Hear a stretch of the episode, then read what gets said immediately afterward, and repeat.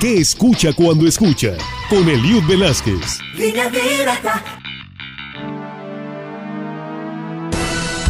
Bienvenidos. A lo largo de la historia de esta sección hemos hablado de la voz humana. Es conocido que el primer gran instrumento musical es la voz, una herramienta indispensable para expresar todos los sentimientos conocidos.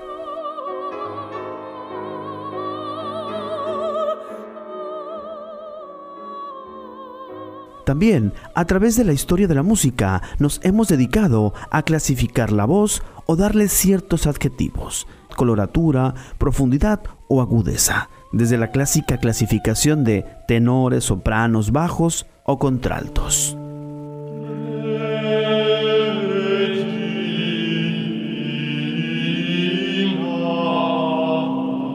Hasta compararlas con aves, que eso sí es surrealista.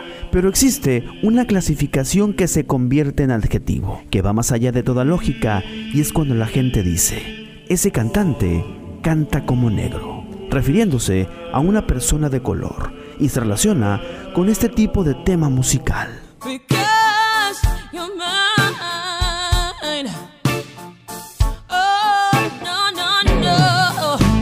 Obras musicales de jazz, de blues, gospel o rhythm and blues, que sí, es música que proviene o desciende de la historia misma de la gente de color y que se caracteriza por la vocalidad como el falsete, el melisma, la guturalidad, entre otros. Oh Lord, you buy me?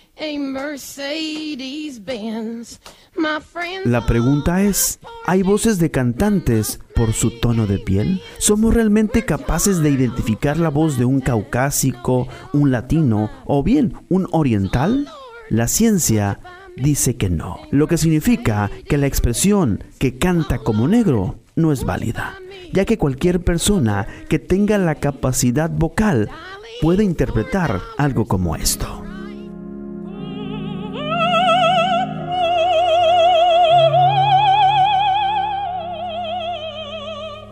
Por qué la ciencia afirma esto?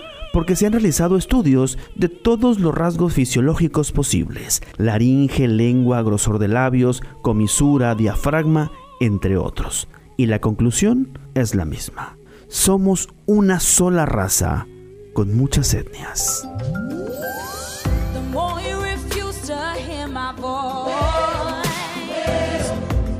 Lo que significa que la música es música y no no tiene color de piel, ni tamaño, ni edad. La música, señores, la mejor forma de inclusión que existe. Ya no crea eso de canta como negro. Es totalmente falso. ¿Y usted qué escucha cuando escucha? Mi nombre es Eliud Velázquez. Hasta la próxima. Línea Directa presentó ¿Qué escucha cuando escucha? Con Eliud Velázquez. Línea Directa.